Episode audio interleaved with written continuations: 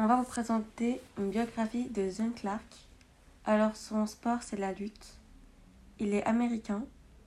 Il a 23 ans. Il est né le 29 septembre 1997 à Columbus. Je vais vous présenter quelques lignes sur son parcours sportif. Zane Clark fait de la lutte dans un club handisport. Il a fait son année senior à l'université à Massillon, Washington, avec un bilan de 33-15 contre, les, contre des valides.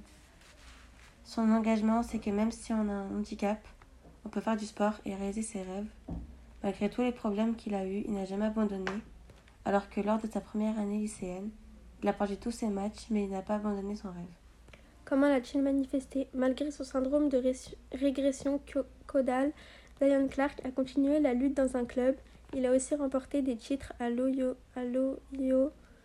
sur 100 mètres et 400 mètres en handisport. Il a, pratiquement, il a pratiqué également de l'athlétisme, il arrive à soulever 136 kg en développé couché. Quelles ont été les conséquences dans sa vie et dans la société? Zion a connu une enfance difficile puisque mis, en adoption par sa mère biologique. Il ne veut plus